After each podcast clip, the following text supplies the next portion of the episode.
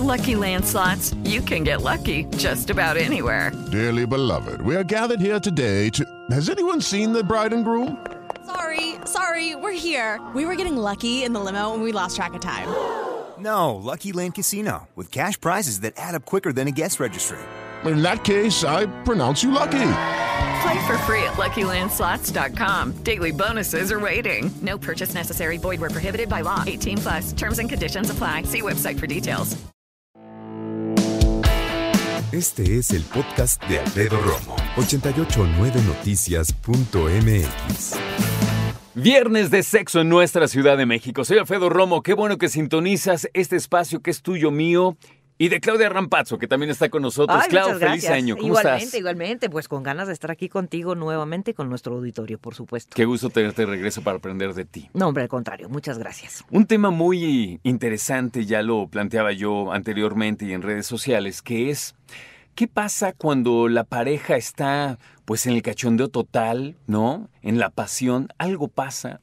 Un ruido, la mascota, el niño, la niña, Sí. Este, alguna cuestión mental que Claro, también pasa, claro. o algo que no te gustó, Sí, sí. a lo mejor te acalambraste, cualquier cantidad de cosas, pero te desconectas, Clau. Te desconectas, efectivamente. Y entonces, no sé, pero algo me lleva a pensar que muchos se molestan. Sí. Sí, es así. Sí, Sí, por supuesto. Digo, es un tema muy interesante porque además ocurre con cierta cotidianidad en todas las parejas. O sea, la posibilidad de desconectarnos mentalmente o que percibamos un ruido, supongamos, o una, una interferencia externa y que nos... eh, o que- Ándale, y un que- ruido. Como, este. Exacto. Exactamente, imagínate que suena así, ¿no? Que estamos teniendo relaciones sexuales y dices, ay, ¿quién estará hablando? ¿No? ¿Qué sucede? Este, o el hijo se fue de fiesta y justamente, este, ay, a lo mejor es el que necesita ventón o algo le estará sucediendo. Entonces, bueno, hay, eh, digamos, eh, disruptores, por así decirlo, o interruptores o desconexiones que vienen del exterior y hay desconexiones que vienen de adentro. Cuando son externas, digamos que son como más más compartibles en pareja y son más entendibles, es decir, un ruido como el que acabamos de escuchar, alguien que toca la puerta, el teléfono que suena, empieza a temblar, la alerta sísmica, qué sé yo, ¿no? O sea, cosas que pueden, buena, ¿eh? sí, sí, Esa de, repente buena. brinca la alerta sísmica y vos dices, ah, no, bueno, era una prueba, bueno, pero por lo pronto, este, aquel que conserve la erección y aquella mujer que conserve la lubricación, pues que me pase un autógrafo, ¿no? Porque Claro. pues, evidentemente estás en una Sí, pues situación era de susto. Superman, ¿no? Claro, claro, porque además en ciertas situaciones que generan estrés, recordemos que secretamos dos hormonas que salvan la vida, que son la adrenalina y la noradrenalina. Ajá. Estas dos hormonas hacen que eh, la sangre deje de circular, digamos, abundantemente en los lugares que no necesitamos para luchar o para huir. Para luchar o para huir no necesitamos a los genitales, ¿verdad? No, es mi erección. No necesitas tu erección, ni necesito yo mi lubricación vaginal, ni los labios mayores hinchados. Lo que necesito son Claro. las piernas para echarme a correr, los brazos para golpear a alguien, el cerebro para pensar a dónde voy a ir y el Claro. corazón para que bombee sangre. Entonces, toda situación de estrés genera vasoconstricción en lugares que no necesito. ¿No? Entonces, si tenía yo ganas de defecar, pues se me van las ganas de defecar. Si tenía ganas de orinar, se me van las ganas de orinar. Y más bien la sangre se concentra en, te, di- te digo, en las partes del cuerpo involucradas en, en la defensión de uno mismo. ¿no? Entonces, esa es una razón por la cual se va la erección, y razón por la cual también se va la lubricación vaginal. O sea, es fantástica la vagina, la manera en la que se seca, ¿no? O sea, podemos estar completamente lubricadas y hay un sistema de reabsorción de la, de la lubricación que es fantástico. Además, se, se O sea, percibe. se lo lleva, el cuerpo lo El- el- reabsorbe. Sí, haz de cuenta que lo reabsorbe y te dice, no, ahorita es momento de hacer otra cosa. O sea, tú no es que se correr". seque. No se seque, se reabsorbe. E- Ese mecanismo, fíjate que no lo con, ni yo lo conozco bien, ni he visto muchas publicaciones al respecto. Es un poco misterioso lo que ocurre. Eh, pero eh, sí es bastante mágica la manera en la que se seca la vagina y tu mismo cuerpo te dice échate a correr, o sea, deja de estar teniendo sexo. ¿no? Entonces, bueno, habrá situaciones que nos generen estrés, como una alerta sísmica, como alguien que entra a la casa disruptivamente, etcétera. Pero eh, también hay desconexiones mentales y seguramente a todos nos ha sucedido alguna vez que estamos teniendo sexo y de repente dices, ¿cuándo era la fecha que me tocaba pagar la tarjeta de crédito? ¿Cuándo ¿No? vence? Claro. ¿Cuándo vence? O, Ah, no me llegó el No. recibo de la luz este mes, No ¿no? pagué el agua. El y ahí agua. el recibo y el dinero. Claro, no, sí, sí, no, bueno, los típicos pagos, ¿no? Este, son bastante disruptores. O qué sé yo, o sea, a lo mejor dejé, ah, el otro día entregué mi credencial de lector y la dejé en tal lugar y no la recogí, no me la devolvieron y aquí traigo el gafete de Asir, ¿no? Este, ¿Sí cerré el coche? Exacto, exacto. tipo. Pero fíjate que en sexología, y bueno, pues también muchos psicólogos y psiquiatras saben esto, cuando llega una idea disruptiva y desconectora, cuando estás haciendo otra cosa, como por ejemplo tener actividad sexual y en teoría la estabas pasando bien, es una manifestación de angustia. Es decir, eh, la misma mente te manda el mensaje de piensa en otra cosa porque estás muy angustiado haciendo lo que estás haciendo, para que nos demos a entender. ¿no? Entonces, si las personas se desconectan con mucha recurrencia, hay que ver qué es lo que les genera ansiedad de la relación sexual. ¿Qué sé yo? Puede ser desde angustia de desempeño, que les pasa mucho a ustedes los caballeros.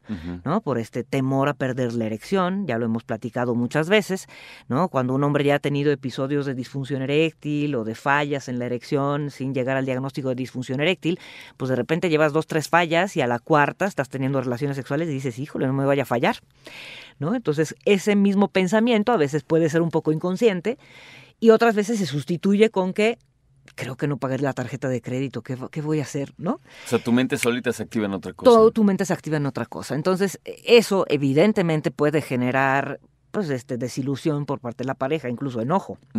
¿no? Sobre todo en las mujeres, o sea, en las parejas heterosexuales hay mujeres muy culpígenas, ¿no? Que dicen, "Ah, si perdió la erección es por mi culpa, seguro ya no te gusto. Seguro ya tienes a otra. Seguro estás pensando en otra." Ah, no, canijo, seguro tuviste relaciones sexuales ayer y por eso ahorita estás Sí. perdiendo la erección conmigo. Entonces, imagínate el nivel de, eh, ¿no? de conflicto que puede generar en aquellas parejas en donde la comunicación pues, es deficiente. ¿no? En una pareja en donde la comunicación sea buena, pues puede uno decir, oye, se me metió un pensamiento de otra cosa y hasta que lo resuelva voy a poder tener sexo. O sea, francamente, sí, se me pasó la tarjeta de crédito y estoy preocupado por eso. O estoy preocupada por eso. Pero cualquier persona en su sano juicio, si tú ahorita me dices, oye Alfredo, ahorita empezamos eh, la entrevista, pero no he pagado mi tarjeta, yo te entiendo. Claro. Pero si de repente lo dices eso y tu pareja está arriba de ti a 5 centímetros, pues es otro cantar, ¿no? Es otro cantar y evidentemente no lo podemos avisar tan fácilmente como si estuviéramos aquí en la entrevista, ¿no? Decir, ah, mira, se va a llevar el coche la grúa y no pagué el Claro, parquímetro, claro, ¿no? claro, o sea, decir, bueno, este, sí es una circunstancia diferente. De hecho, no se puede, o sea, es difícil a veces hablarlo en ese momento, ¿no? Y frenar en seco a la pareja que está encarrerada. La mejor manera sería tratar de disimularlo, tratar de seguir conectándose con la excitación. O sea, como les digo, los pacientes en el momento en el que uno se vuelve excite- a, a excitar o a conectar con las sensaciones placenteras de la excitación, lo más seguro es que los genitales respondan. Mientras más me pido que el genital responda, nomás por, por, nomás por lo que lo estoy pidiendo, pues menos va a funcionar. Entonces, o sea, el chiste es reconectarme, pero con las sensaciones corporales excitantes. Internos y entendemos mentales, ¿no? Exacto, Y emocionales, externos, mentales. Claro, desde ruidos externos hasta un trueno, algo que te espanta, Claro, la claro. mascota, el hijo, lo que sea. Exacto. Ahora, antes de hablar de reconectar, quisiera que me platicaras cómo, cómo bajar los ánimos. Porque ya decíamos que a lo mejor cualquiera de los dos se enoja. ¿En qué estás pensando? ¿Por qué Claro. fallé? ¿Qué no te gustó? ¿Te dolió? O sea, sacas la lista de la, cualquier cantidad de cosas que pudieron haber pasado Sí. eh, y a lo mejor fue algo muy obvio y muy bobo, pero con más razón te enojas. Claro, Me claro. estaba dando un calambre, me chupó el perro el dedo del, del pie. Del pie justo cuando estábamos Claro, este, aquí me dio en cosquillas, el- ¿no? en el O sea, cosas de ese tipo. orgasmo. Claro, sí, por supuesto. O sea, ¿Es bueno hablarlo luego, luego? Mira, luego, luego, ¿no? Evidentemente es muy diferente si pasa recurrentemente a que si pasa una vez. O sea, Claro. si pasa una vez y me puedo inventar que me dio un calambre, o sea, no necesariamente tengo que decir que tengo que pagar la tarjeta de crédito, se me olvidó, se me pasó, ¿no? Porque la pareja puede decir, bueno, ¿en dónde estaba tu cabeza mientras estábamos haciendo el amor? O sea, ¿en dónde estaba tu mente, no? O sea, porque te ¿Por estás qué me estás acordando dando de- una tarjeta de crédito? Exactamente, entonces podemos ahorrarnos el, el disgusto.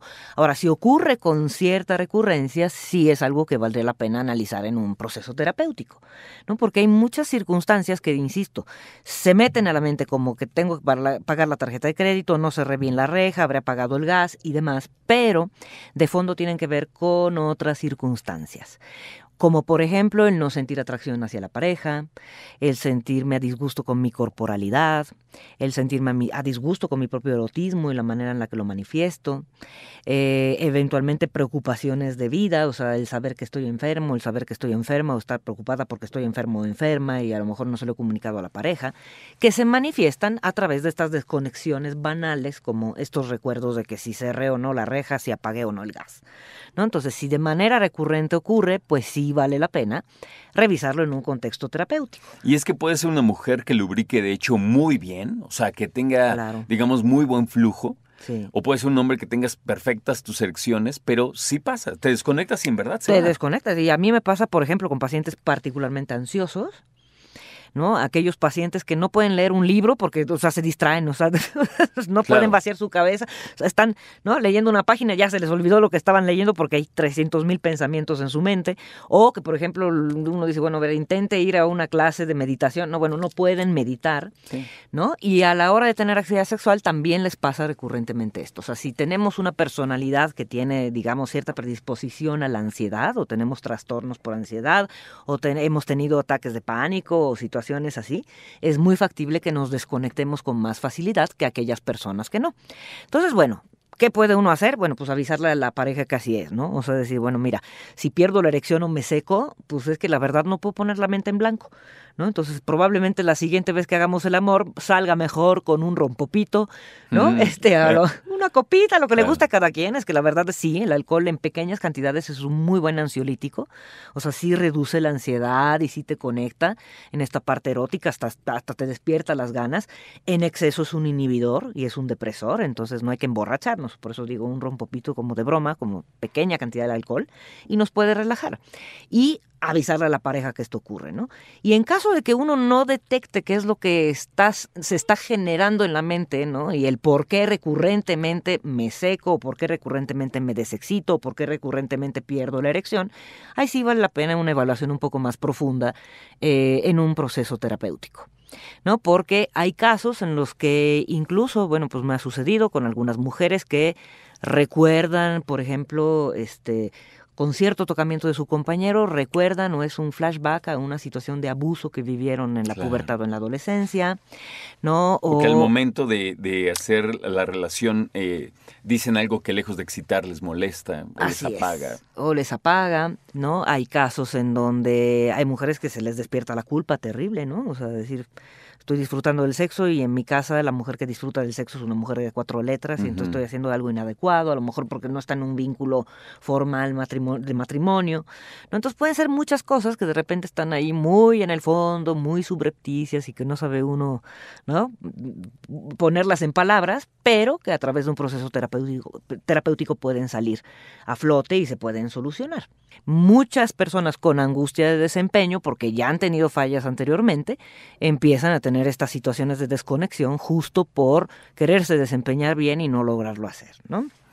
Cuando esto sucede y estás en la cama, eh, generalmente en la cama, ¿no? Sí, sí, bueno. pues Pero- en la lavadora. o- Llega un momento en que nos decías, bueno, habrá que ver qué pasó para ver si lo hablo luego, luego y me sincero y te digo, oye, me dio un calambre en el dedo, es más, sóbame, ¿no? Claro. O decir, híjole, tengo algo que no sé cómo explicar, o no quiero decir que estoy triste, o no. No es lo mismo No, no es lo mismo. ser una pareja que tiene relaciones casuales Sí. a ser una pareja de 25 años de casados. Por ¿no? supuesto, o sea, Entonces- confianza idealmente es mejor.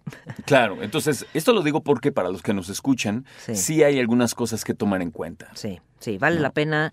Sí, sí, hay que tomar en cuenta varias cosas y por otro lado hay que tomar en cuenta también que la comunicación erótica y eficaz es algo importantísimo en cualquier relación, no importa si es casual y no importa si llevan 20 años juntos. O sea, el comunicarme eróticamente y de manera eficaz significa explicar lo que estoy viviendo, explicar lo que estoy sintiendo, lo bueno y lo malo, ¿no? Avisar lo que me gustaría vivir, eh, avisarle a la pareja lo que quisiera recibir y de qué manera en cuanto a estímulos eróticos y trato, ¿no? Entonces, díjole, hay veces que pues hay parejas que llevan 10, 15 años y no se pueden comunicar esto, que también los he visto en el consultorio y que dices, híjole, pues cómo han podido funcionar a pesar Sí. de tan mala comunicación, pero sí se guardan un montón de cosas y especulan otras tantas. ¿Sabes qué es, se me hace importante? Y a ver si estás de acuerdo. Como personas, no siempre somos el mismo, ni la misma. ¿A qué voy? Una mujer se casa no es lo mismo que se case muy joven o muy grande. Eh, pasa el tiempo y no es lo mismo ser una mujer a ya ser mamá. Pasa el tiempo y no es lo mismo tengo una infección, ¿no? Ah, estoy en mis días. Y no es lo mismo, estoy ahora entrando al climaterio, ah, ya no tengo 20 años. O sea, siempre vamos evolucionando física y emocionalmente. Sí, vamos cambiando, efectivamente. Y por ende, no podemos esperar que nuestra respuesta sexual sea la misma. No, claro que no, y no va a ser la misma. Efectivamente, es importante lo que dices. O sea, bien dice el dicho, ¿no? No, no son los mismos los, los, los tres mosqueteros, este, si los analizas 20 años después, pues no todos envejecidos y con pocas habilidades físicas, seguramente, ¿no? Entonces, sí, nos vamos modificando y hay factores que tenemos que considerar. No, y que justamente lo que dices tú del climaterio, cuántas mujeres no se lubrican bien por el, justamente por la deficiencia de estrógeno, que es el climaterio, básicamente, la menopausia, es la última menstruación, pero esa etapa se llama climaterio y a pesar de estar excitadas, sus genitales no se lubrican y entonces la pareja empieza a, reclamar, ¿no? Decir, bueno, ¿Qué pasó? Qué? pasó? Que no te está excitando lo que te estoy haciendo, que ¿no? Porque aparte se autoculpan, ¿no? Lo estoy haciendo bien. Claro, bueno, pues sí, imagínate, o sea, es un premio, o sea, la excitación de tu pareja es un premio para uno, o sea, es como decir, estoy haciendo las cosas bien, por eso ella se moja, por eso él tiene el pene erecto, porque estoy haciendo las cosas bien y le gusto. Entonces, ante esa no respuesta, evidentemente puede haber una respuesta incluso agresiva por parte de la pareja, ¿no? Cuestionando qué está sucediendo y resulta que la señora no tiene lubricación o no está bien lubricada o lubrica menos que antes por el climaterio, no porque no esté excitada. ¿No? Entonces, eso hay que tomarlo en cuenta, ¿no? Porque eh, decimos, el referente de la excitación en la mujer es la lubricación vaginal, ¿no? Pues sí, siempre y cuando las hormonas funcionen, pues sí, mientras no tenga diabetes, pues sí, mientras la circulación sanguínea a nivel genital está bien. Pero cuando no, lo más importante creo yo es ir a ver a un experto, así que ¿dónde te encontramos, Clau? Claro que sí, con mucho gusto te doy mis datos, 5203-1179, repito, 5203-1179, estoy en el Hospital Español. Y este en Twitter, arroba DRA de doctora Rampazo con doble Z. Escucha a Alfredo Romo donde quieras, cuando quieras. El podcast de Alfredo Romo en 889noticias.mx.